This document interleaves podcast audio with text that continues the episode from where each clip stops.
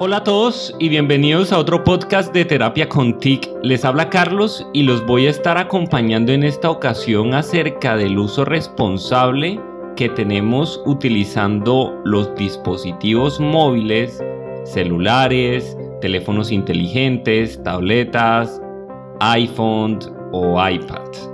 Ese uso responsable que hacemos con la tecnología al momento de poder trabajar con nuestros niños o con pacientes que presenten como síntoma autismo.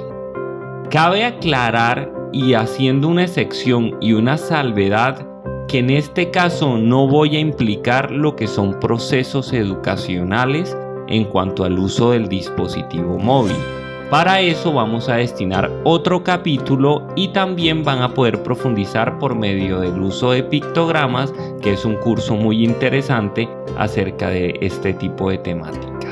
Vamos a estar abordando lo que son las realidades y vamos a mirar cómo se está centrando lo que es este uso responsable en estos pacientes. Inicialmente vamos a reconocer los riesgos asociados al uso inadecuado de las pantallas y otro punto que vamos a estar observando es cómo se puede salvaguardar ese carácter que se tiene al momento de tratar de instaurar procesos y horarios para estos niños que principalmente las características que pueden tener o no los niños que presenten el trastorno autista son especialmente vulnerables como una característica inicial una referencia muy grande en lo que es el cerebro de ellos en cuanto a lo que es el tiempo y en cuanto a lo que es la pantalla. En muchos casos el tiempo logra verse inviscuido como una variante principal y es aquella en la que muchos papás infortunadamente simplemente le facilitan el dispositivo móvil al paciente o al niño y finalmente el niño tiende a tener una reacción en algunos casos disruptiva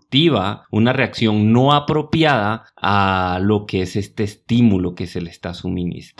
Ahora, otra de las características que encontramos principalmente en cuanto a lo que es el uso de las pantallas de manera inadecuada con estos pacientes que presentan autismo es aquella que se vincula a lo que es el síndrome de la pantalla electrónica. Un síndrome que ya se venía llevando a cabo y que ya se venía estudiando desde más o menos 10 años y que finalmente está teniendo unas repercusiones y se están evidenciando claramente en lo que es el comportamiento de estos pacientes.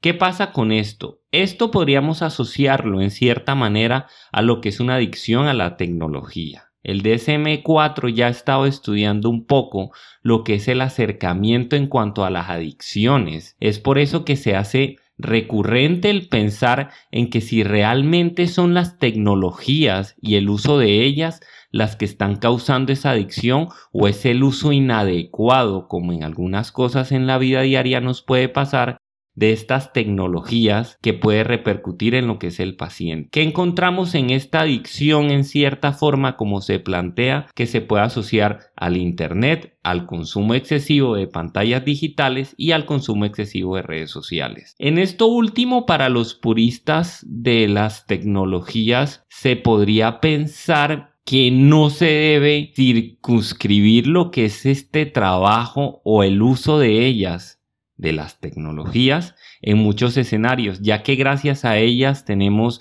lo que es el manejo de la información y por medio de ese manejo de la información también podemos comunicarnos. ¿Por qué razón se da esto en el cerebro de los niños con autismo? Sería una de las características que podríamos observar o no.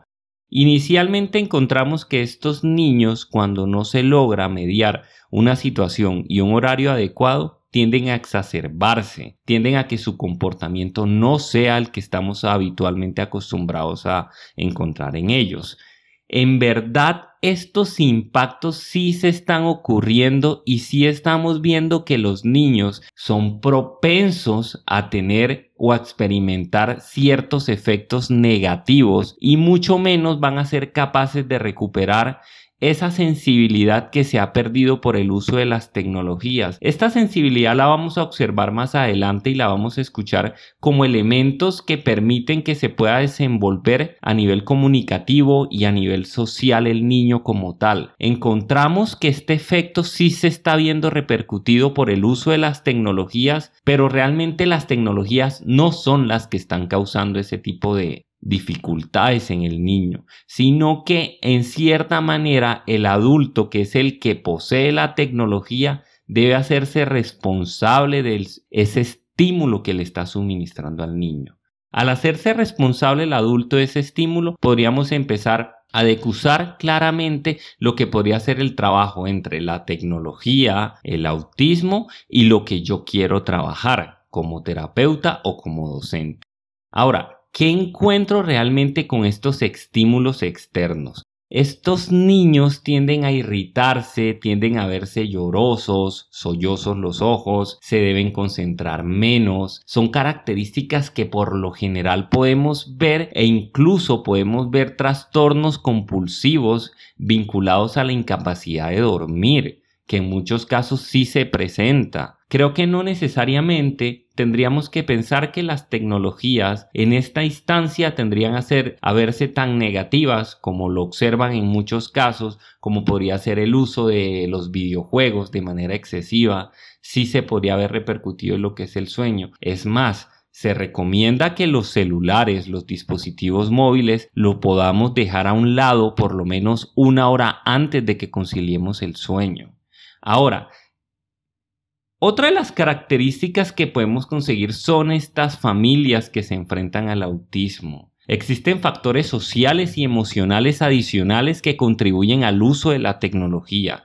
En primer lugar, se pueden manifestar como una lidia a los comportamientos, a esas perturbaciones que se pueden encontrar y que en muchas ocasiones no se logran calmar como las personas lo están evidenciando, ni a un largo y mucho menos a un corto plazo. Ahora, para que los papás y los padres de familia o los cuidadores encuentren que es mucho más fácil encontrarle una salida a este tipo de comportamientos simplemente suministrándole el mismo la tecnología para que el niño logre vincular o logre ver videos, no sé si sea la manera más adecuada. Existen unos parámetros que son propios de la incursión y del uso de las tecnologías en los pacientes autistas. Al momento de tú suministrarle ese estímulo, estaríamos repercutiendo no solamente en el comportamiento de estos niños, sino unas características a mayores. Vamos a observar también 11 parámetros y estos 11 parámetros atentamente vamos a evidenciar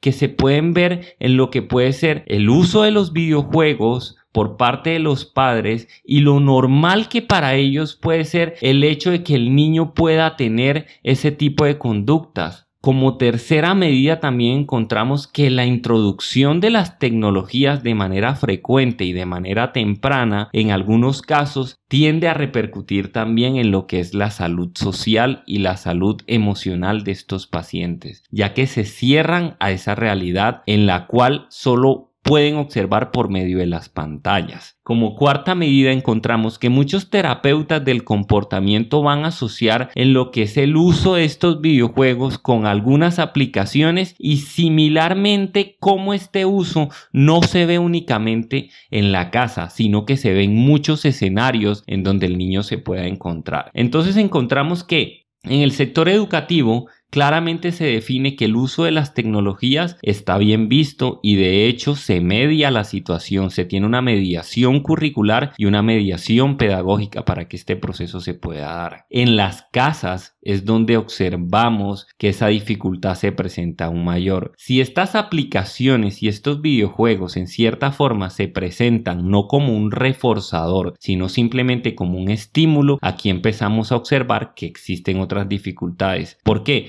Porque encontramos que habitualmente el uso constante y la prueba de software vinculados a lo que son pantallas podría reducir lo que es el comportamiento y mejoran las habilidades sociales. ¿Por medio de qué? Por medio de la comunicación, por medio de la lectura y por medio de una situación que le puedo presentar al paciente. Entonces vemos claramente que existen, a pesar de que estoy hablando de que las tecnologías están repercutiendo en lo que es el niño, me focalizo en lo que son las tecnologías por medio de las pantallas y cómo este uso inadecuado que podemos darle a estas tecnologías al momento de tratar de vincular a los niños va a repercutir en lo que es ese comportamiento. Ahora, realmente el síndrome de la pantalla electrónica, ¿cómo puedo reconocer estas características en el niño? Una de las características que conseguimos con este síndrome de la pantalla electrónica está vinculado a lo que es la aceleración que se encuentra en el niño. Observamos que está perturbado y que constantemente está en movimiento. Observamos también que presenta conductas desafiantes al momento de encarar lo que son compromisos como puede ser ir a la escuela o por qué no a la hora de dormir, ya que el niño no logra conciliar el sueño. Encontramos también que existe una exhausta definición en lo que son las crisis nerviosas. Estas crisis nerviosas en cierta manera podemos ver que se elevan y que se terminan repercutiendo no solo las conductas del niño en la escuela, ni siquiera la al momento de acostarse, sino que también están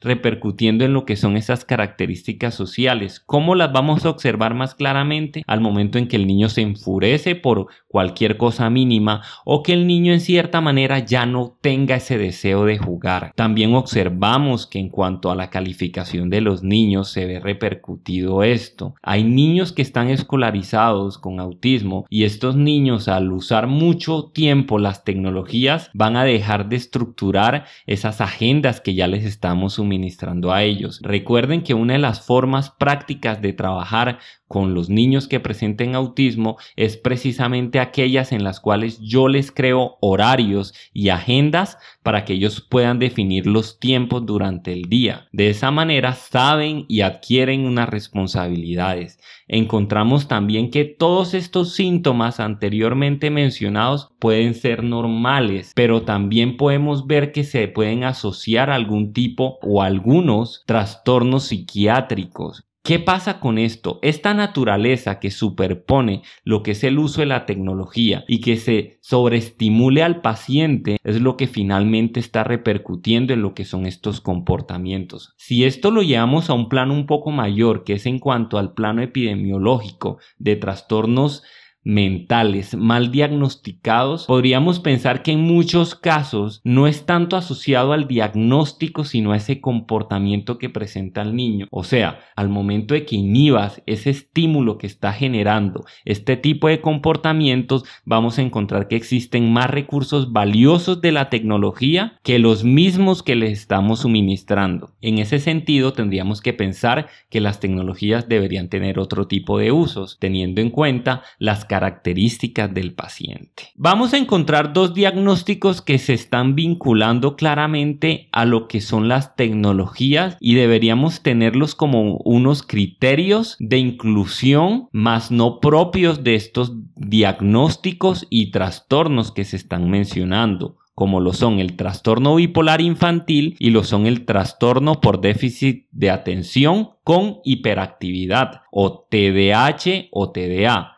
¿Qué pasa con estos diagnósticos? En muchos casos terminan siendo medicados y tienen unos efectos secundarios que vamos a observar claramente al momento en el que el niño de una u otra forma se ve repercutido porque pensamos que realmente es parte del comportamiento de ellos lo normal que se exacerben o que se perturben por alguna situación, cuando realmente encontramos es que estamos utilizando de mala manera las tecnologías, las pantallas en estos niños y eso es lo que está vinculándose a lo que está circunscrito en ese diagnóstico. No culpo realmente a las compañías farmacéuticas, realmente, ni a las compañías tecnológicas por el uso inadecuado que podríamos darle a las tecnologías, ya que por las tecnologías se está derivando una característica especial en ellos que es ese comportamiento, que queda fácil para algunos profesionales la medicación, porque en algunos casos no encontramos las terapias adecuadas para que podamos trabajar con estos pacientes y simplemente lo que se busca es por medio de antipsicóticos y por medio de estimulantes tratar de inhibir estos comportamientos. Ahora, ¿cómo podría yo culpar algo en el ambiente al momento de encontrar que este síndrome está o no repercutiendo al niño? Encuentro claramente que muchos de los problemas de salud mental se pueden asociar al uso de las pantallas electrónicas actualmente. Ya descarto la posibilidad de que simplemente el niño por tener algún trastorno o algún síndrome ya crea que presenta esas características cuando realmente es el ambiente el que le está suministrando ese estímulo. De igual manera, podría considerar que lo antinatural que es el uso de estas pantallas electrónicas al momento de adquirir conocimiento el niño, tampoco podría pensar que es negativa. ¿Por qué razón voy a pensar esto? Porque estas pantallas electrónicas, estos dispositivos, se van a quedar con nosotros muchísimo tiempo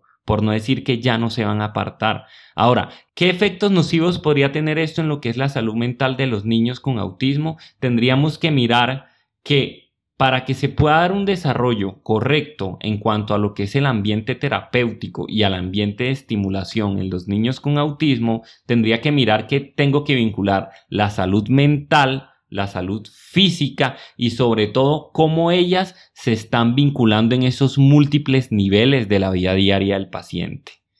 ¿Qué otro aspecto puedo considerar yo que son esos efectos relacionados con el uso de la pantalla? Y es que en muchos casos se podrían asociar a los estados de ánimo, a la cognición, al comportamiento y al momento de yo ver que ese sistema nervioso está repercutido en lo que es ese comportamiento exacerbado y con poca paciencia en el niño, podría pensar que ese manejo del estrés no simplemente se puede quedar en ese estímulo, sino que debo trabajarlo por medio de otras actividades. No quiere decir que ahora al momento de sumarle las pantallas estemos generando una nueva inquietud o una nueva forma de trabajo negativa para el niño, no, realmente es saber lidiar con las tecnologías. Esta lidia, este tipo de manejo que le podamos dar es el que finalmente el niño va a tener en cuenta al momento de mediar su comportamiento. La naturaleza es complicada bajo los efectos que encontramos en estas pantallas. Se van a ver repercutidos en lo que son los comportamientos, pero yo no quiero quedarme con eso, con ese con ese trasfondo de lo que puede ser la desregularización del comportamiento, sino que tendría que definirlo como la capacidad que tenemos que mediar en cuanto a los estados de ánimo y en cuanto a los estados cognitivos, ya bien sea el nivel de excitación que causa ese entorno en el niño. Y este nivel de excitación está vinculado más a la interacción que tiene el niño con la tecnología. En muchos casos vamos a encontrar que ese estrés se puede pronunciar, por ejemplo, cuando juegas un videojuego. Más adelante va a existir un podcast que es vinculado en la rehabilitación basada en los videojuegos, que me parece muy importante que lo puedan escuchar. Este podcast estará vinculado en esta serie de lo que es cómo las tecnologías pueden ayudarnos a nosotros para manejar y para poder vincular otro tipo de tratamientos en lo que son las personas. ¿Por qué razón digo esto? En muchos casos, y me voy a adelantar un poco a lo que es ese podcast, en muchos casos vamos a encontrar que muchos videojuegos, por citar un ejemplo, un juego que se llama Dark Souls, permite que las personas puedan lidiar, entre comillas, con los estados de ansiedad. Más adelante, vuelvo y les digo, vamos a tocar a profundidad lo que es esta temática y realmente lo que vamos a ver son cosas muy positivas cuando está en manos de expertos este tipo de tecnologías y sobre todo cuando seguimos los lineamientos que ellos nos suministran al momento de abordarlas con un paciente. Nuevamente me voy al punto de pensar que si bien es cierto existen unas características en estos niños, voy a encontrar claramente unos criterios que se vinculan a lo que es la definición del síndrome y obviamente en lo que es la denominación del trabajo y del progreso que se puede encontrar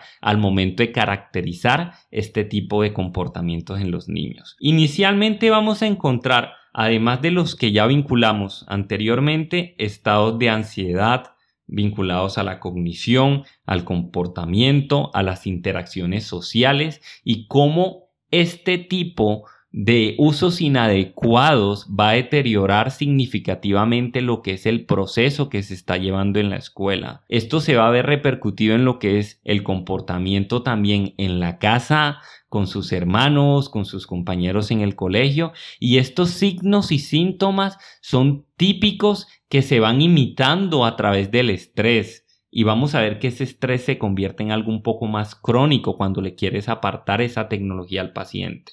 ¿Cómo lo vamos a evidenciar? En la irritabilidad, en la depresión, en las rabietas excesivas, en lo que es la baja tolerancia, la frustración, en lo que es esa poca autorregulación que no sea de manera adecuada, en lo que es un comportamiento desorganizado, comportamientos que se oponen, que son desafiantes, falta de deportividad, ya que no existe la necesidad de practicar alguna actividad física, sino la facilidad de estar pegados a una pantalla, también podría haberse repercutido. Y obviamente en lo que les decía, el sueño, el aprendizaje y fallando lo que es la memoria. Finalmente encontramos unos signos y síntomas que evidentemente no solamente se pueden asociar al uso de las tecnologías de manera excesiva, sino que yo lo puedo asociar a la falta de estimulación en algunos casos, a la falta de trabajo con el paciente, vincularlo a lo que son actividades físicas y sociales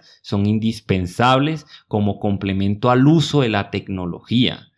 Yo podría pensar que en cierta manera tener tantas características asociadas solamente a las tecnologías podría no pensarlas como un síndrome, sino como una tecnofobia, que es ese miedo al uso de las tecnologías por parte de nosotros como terapeutas, como docentes, como cuidadores o como padres de familia. Por eso es indispensable al momento de tratar de instalar alguna aplicación saber qué se está instalando, estar asesorados de manera adecuada en el uso de las tecnologías. Otra característica son estos trastornos vinculados a los comportamientos de aprendizaje. ¿Qué pasa con estos comportamientos de aprendizaje? Básicamente se van a ver afectados los que son los dispositivos básicos de aprendizaje. ¿Por qué razón? Porque si el niño únicamente está utilizando la pantalla para ver videos, por ejemplo, en YouTube, no tendría la necesidad de recurrir al uso cognitivo de estas funciones y de estas operaciones básicas. Por tal razón, vamos a observar que la falta de práctica va a repercutir principalmente en lo que es un comportamiento de aprendizaje. Entendamos que estos síntomas que se ven también como un tercer elemento podrían verse vinculados a lo que pueden ser en cierta manera y como lo han visto algunos expertos como un ayuno electrónico. ¿Qué quiere decir eso? Se elimina completamente lo que es un proceso terapéutico, un proceso escolar por medio del uso de las tecnologías. Y como el niño no está acostumbrado a que no esté vinculada la tecnología en su diario vivir, créanme que cuando queramos incluir al niño escolarmente, vamos a ver que se va a repercutir más que el simple hecho de apartar las tecnologías del niño. Otro de los síntomas que podemos ver es esa reintroducción a los medios electrónicos. Anteriormente en el punto 3 observábamos que era apartar las tecnologías. En este caso, ya que dependemos de ellas, en este caso, ya que dependemos de ellas, por ejemplo, el uso de los dispositivos móviles, los celulares, son los dispositivos electrónicos que más manejamos a diario los seres humanos. ¿Por qué razón se da esto? Porque necesitamos información y comunicación. ¿Cómo podremos medir y moderar el uso de estas tecnologías o este ayuno electrónico? Es justamente con la finalidad de que el niño no recaiga sobre la exposición que se le está presentando en este estímulo. Insisto, deben asociarse y deben buscar consejería si son padres de familia con niños con autismo, si son terapeutas que quieran vincular algún tipo de recurso y si son profesores deben también determinar qué tipo de recursos están utilizando porque realmente sí es delicado el hecho de no saber, de no contar o de simplemente introducir de manera arbitraria elementos que creemos que podrían funcionar para el niño y realmente lo que estamos haciendo es estimulándolo bajo una carga cognitiva negativa y no con la positiva que se puede obtener al momento de tener una mediación más clara. Otro de los factores puede ser la vulnerabilidad, y es que existe que en muchos casos los trastornos del espectro autista tienden a tener un riesgo en cuanto a lo que son los trastornos psiquiátricos o del desarrollo. Bueno, ahora llega el punto de tocar lo que son las ventajas de reconocer y de tratar lo que son el uso de las pantallas. Se encuentra claramente que por medio del uso de los dispositivos el niño puede descubrir, se puede evidenciar que existen características y críticas en cuanto al uso de las pantallas por parte de los pacientes. ¿Qué quiere decir esto? Para un paciente es mucho más fácil entender por medio de la multimedia. Y esto es un aspecto fundamental que más adelante se puede abordar, que es el de la carga cognitiva multimedial. Este video como tal lo podrán observar en el canal de YouTube, donde vamos a explicar claramente lo que es el uso de la carga cognitiva multimedial y cómo las personas logran aprender, digámoslo así, por medio de las pantallas. Esto se asocia a lo que puede ser algún tipo de discapacidad a nivel comunicativo, a nivel social o a nivel cognitivo. Se observa que también los videojuegos en cierta manera ayudan a lo que son los pacientes. Ahora, esta práctica de los videojuegos se tiene que mediar Insisto, no podemos dejarle una consola o un celular de videojuegos a un niño simplemente para que se entretenga. Todo debe tener una razón terapéutica o académica para realizarlo. Otra de las características que también podríamos asociar vinculado al uso de las pantallas es que justamente muchas personas tienden a pensar que son negativas. Esto es como un aspecto positivo. ¿Por qué lo menciono? Lamentablemente, la falta de información que podemos tener nosotros, debido a que simplemente filtramos la información que nos arroja Facebook, Instagram, Twitter e incluso muchos videos en YouTube, creemos que son la realidad terapéutica o académica de lo que se está viviendo. Realmente, vincular estas características sin tener un apoyo claro en cuanto a un argumento científico que realmente manifieste que sí está afectando o no, estaría mal de nosotros vincular este factor de las tecnologías al comportamiento. Más bien deberíamos potenciarlo, insisto, debemos vincular elementos claros de horarios y agendas para que se pueda trabajar de manera adecuada el uso de las tecnologías. ¿Qué encuentro además de esto? Encuentro que existe una agresión a los estados de ánimo y esta agresión, insisto en que no son propias de las tecnologías. ¿Por qué? Porque existen muchos pacientes que van a querer estar todo el tiempo trabajando con ellas. ¿De en qué sentido? En el que la agresión, en el que la alegría, en el que en muchos casos la frustración se pueden evidenciar dentro de los videojuegos o dentro de las pantallas o de la multimedia que está utilizando el paciente. ¿De quién sería la culpa en ese momento si el paciente encuentra un video o encuentra un videojuego que le tienda a vincular este tipo de comportamientos, pues la culpa realmente no es del niño, la culpa realmente es de la persona que está a cargo del niño, ya bien sea el docente, el terapeuta o el padre de familia o el tutor a cargo del mismo. Encontramos también que esta culpa que tanto asociamos al uso de las tecnologías realmente es una culpa compartida porque es en cierta manera la mediación de nosotros la que está afectando y la que le está suministrando ese estímulo externo a nuestro paciente. Insto en cierta manera que las personas tengan un conocimiento un poco más abierto a lo que es el uso de las tecnologías encuentro claramente que el uso de las tecnologías y el uso de los dispositivos electrónicos pueden o no asociarse a algún trastorno psiquiátrico o incluso algún trastorno mental, ya bien sea por las notificaciones, por la información en que se manejan y sobre todo cómo comunicamos dicha información. Me parece muy importante y me parece evidente que cada uno de nosotros puede encontrar esa visión clara de lo que se podría ver. Inicialmente encontramos que puede existir niveles bajos de melatonina y estas van a afectar lo que es el sueño del paciente. De igual manera vamos a observar que cuando quitamos completamente el estímulo, sobre todo en las noches, del uso del celular, vamos a poder conciliar el sueño, tanto nosotros como los niños. De igual manera vamos a encontrar que existe una regulación del sueño al momento de poder mediar esos horarios.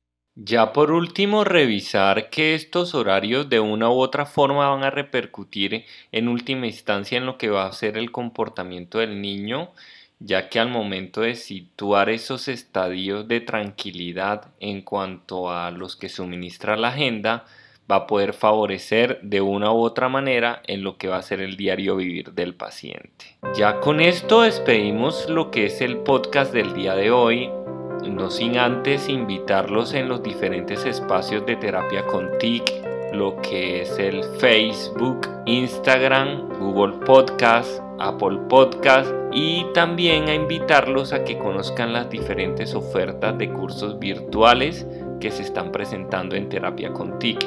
Recuerden que estamos vinculando todos los procesos del uso de tecnologías, tanto en educación como en rehabilitación les hablo Carlos y espero encontrarlos en una próxima. Hasta luego.